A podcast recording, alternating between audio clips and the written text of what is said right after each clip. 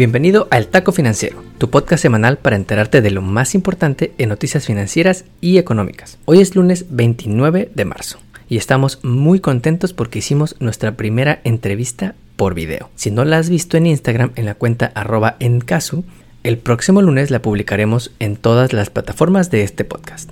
No te la puedes perder porque el doctor Ilan Shapiro es un crack que está cambiando las vidas de los mexicanos en Estados Unidos. Y mientras te preparamos la entrevista, te traemos el mejor episodio de todos. Como primer taco, el gobierno de Biden se prepara para regular a las Big Tech con una reguladora que los entiende bien porque es una millennial. Te traigo todos los detalles. Como segundo taco, te platicamos la semana pasada del plan del gobierno de subir impuestos y cómo los que más tienen encuentran lagunas legales para pagar menos. Pues te traigo un reporte publicado la semana pasada que le pone números a lo que dejan de pagar el 1% más rico de este país te vas a ir para atrás. Antes de comenzar, te traemos los aperitivos de la semana. En noticias globales, si recientemente viste que subió la gasolina, no fuiste el único afectado.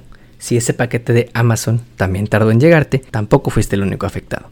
Resulta que un barco llamado Ever Given, que está más largo que la Torre Eiffel, se atoró en un canal muy importante llamado Canal de Suez, por donde pasa diariamente el 12% del comercio global. A la hora que grabamos este podcast, sigue atorado y cada día el costo al comercio global es de 10 mil millones de dólares. En cuanto a la pandemia, el presidente Biden aumentó su meta de vacunación en sus primeros 100 días de gobierno, luego de que pasamos fácilmente los 100 millones de vacunados. Ahora quiere 200 millones en 100 días, y al ritmo que vamos, vacunando a más de 2.5 millones de personas al día, esta meta se ve fácil de lograr. Desafortunadamente, a nivel global ya volvimos a pasar el medio millón de casos al día, y de acuerdo con expertos podríamos volver a ver una ola de contagios debido a la Semana Santa y a las nuevas variantes del virus. Brasil está en sus peores momentos de la pandemia. El sistema hospitalario está colapsado. Francia está subiendo a los peores niveles que tuvo desde el mes de noviembre, y varios países europeos están sufriendo como en las primeras semanas de esta pandemia.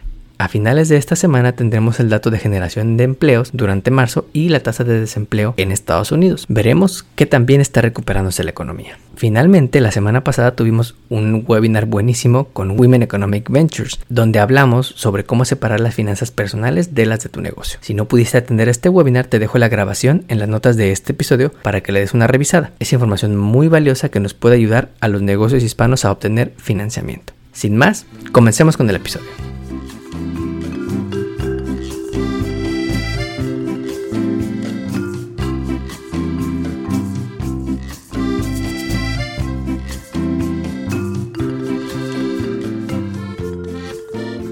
Como primer taco, en nuestro último episodio del año pasado te hicimos unos pronósticos económicos para el 2021 y uno de ellos fue que las Big Tech tendrían más regulación por parte de las autoridades debido al enorme poder que tienen en sus industrias. Y la semana pasada mi amigo Joe Biden me mandó un mensaje por WhatsApp y me dijo, tenía razón, qué grande eres. Resulta que el presidente nominó la semana pasada a Lina Khan, una Rolls Royce en temas de regulación y actualmente profesora de leyes en la Universidad de Columbia, para dirigir la FTC o la Federal Trade Commission la oficina de gobierno encargada de implementar leyes antimonopolio y promover la protección de los consumidores. La Federal Trade Commission tiene un papel clave porque tiene el poder de demandar y multar a las grandes empresas por prácticas anticompetitivas que le haga daño a los consumidores como nosotros. De confirmarse, Lina, de 32 años, será la comisionada más joven en la historia de este órgano regulador y como buena millennial informada, entiende muy bien la forma en que funcionan las Big Tech y tiene una opinión crítica de estas grandes empresas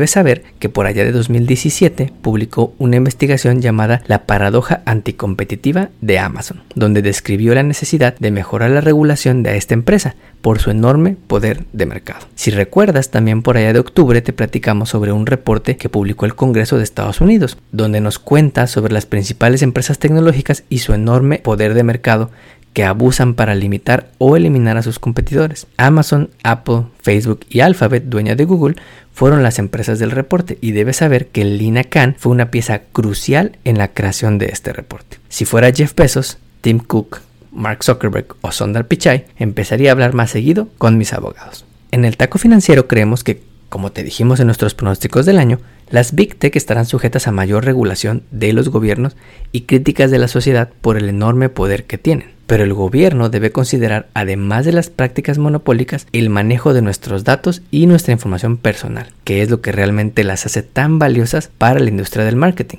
La semana pasada, Mark Zuckerberg anunció que están trabajando en crear un Instagram para niños, porque actualmente las personas menores de 13 años no pueden tener una cuenta de Instagram. Esto resalta más la necesidad de tener cuidado con lo que hacen estas empresas con nuestros datos.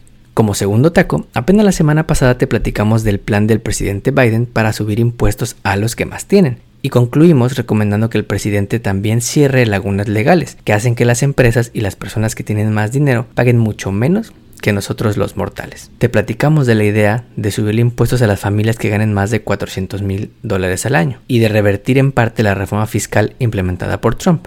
Pero también te platicamos de estas lagunas legales que hacen que en la práctica muchas empresas y personas con mucha riqueza paguen muchísimo menos impuestos de los que deberían. Bueno, pues no pudo haber mejor timing para hablar de este tema, pues la semana pasada se publicó un reporte de investigación, o paper como dirían los economistas presumidos, que sugiere que, gracias a estas lagunas, el top 1% de las personas que ganan más en este país pagan casi un tercio menos de los impuestos que deberían. Publicado en el National Bureau of Economic Research, uno de los foros más prestigiados para académicos en temas de economía y finanzas, este paper describe que los que más ganan podrían estar dejando de pagarle al IRS nada más que 175 mil millones de dólares al año. Esta cifra nada más para ponerle contexto al monto es más de lo que valen empresas como McDonald's, como Wells Fargo, como Shell, como Costco, como T-Mobile o hasta como Volkswagen. Pero ¿cómo le hacen los más ricos para pagar menos impuestos? De acuerdo con los autores que trabajan en el IRS y en las universidades de California, Carnegie Mellon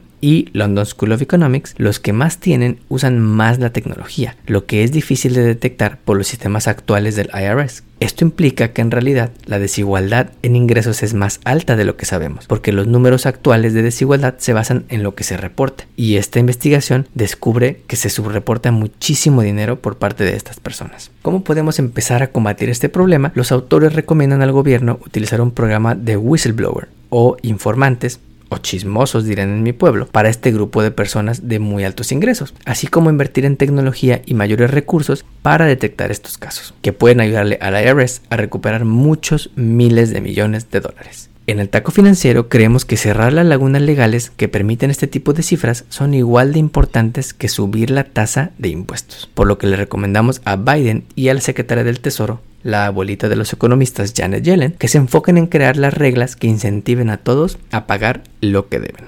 Resumiendo el menú de hoy, Biden nomina al frente del regulador de las Big Tech a una millennial, Lina Khan, experta en leyes que seguramente pondrá nervioso a más de algún departamento legal. Un nuevo reporte muestra que los que más ganan aprovechan lagunas legales para evitarle pagar al IRS más de un tercio de lo que deberían, confirmando que no solamente importa la tasa, sino también las reglas del juego. Como taco de pilón, para cerrar el mes de la historia de la mujer, te traemos una hispana que ha hecho historia en el mundo de la literatura, Isabel Allende. Nacida en Chile por allá de 1942, Isabel Allende es una exponente del realismo mágico, con obras muy famosas como La Casa de los Espíritus y La ciudad de las bestias. Sus novelas han sido traducidas a más de 40 lenguajes y ha vendido más de 74 millones de copias. En 1993 le otorgaron la ciudadanía estadounidense y actualmente vive en el estado de California al norte de San Francisco. Es considerada el autor en español más leído del mundo y su éxito la llevó a que en 2014 el presidente Barack Obama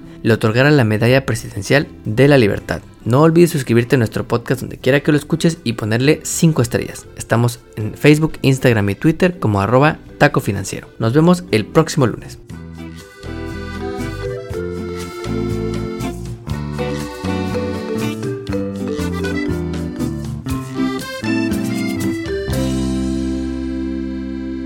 Podcast que acabas de escuchar, El Taco Financiero, refleja la opinión exclusiva del presentador o sus entrevistados, y no representa la opinión de patrocinadores o terceros.